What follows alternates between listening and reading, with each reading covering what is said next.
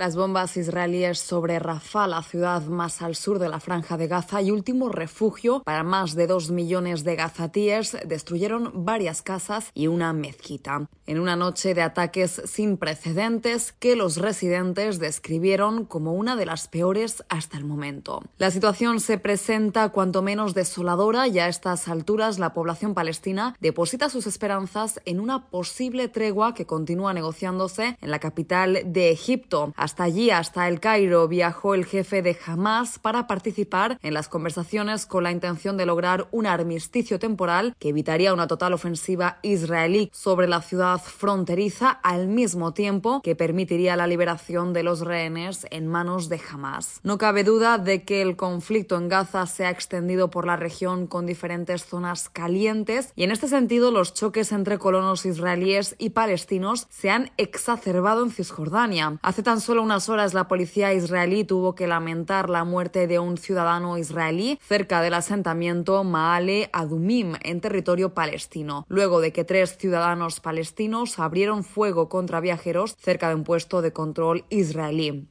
Recordemos que la comunidad internacional rechaza estos asentamientos del Estado judío en la Cisjordania ocupada y considera que son ilegales según el derecho internacional. Sin embargo, desde Tel Aviv discrepan. Como resultado del ataque, cinco personas resultaron heridas y una mujer quedó gravemente afectada, según los servicios médicos de Israel. En tanto, Hamas ensalzó el ataque como una respuesta natural a la guerra de Israel contra el grupo islamista. Paralelamente, el Tribunal Tribunal Internacional de Justicia de las Naciones Unidas, la máxima instancia judicial de la ONU, precisamente aborda esta compleja situación y hoy, por cuarto día consecutivo, continúa con esta serie de audiencias sobre la legalidad de la ocupación israelí durante los últimos 57 años. La Corte escucha hoy los testimonios de China, Irán e Irak, entre otros, y sobre las consecuencias legales de la ocupación israelí en los territorios palestinos. El representante de China, Ma Chin-min, defendió el uso de la fuerza de los palestinos como instrumento contra la opresión de Israel. Todos los pueblos colonizados, incluido el pueblo palestino, tienen derecho a buscar la liberación nacional por todos los medios, incluida la lucha armada. La lucha armada en pos de ese objetivo no es terrorismo.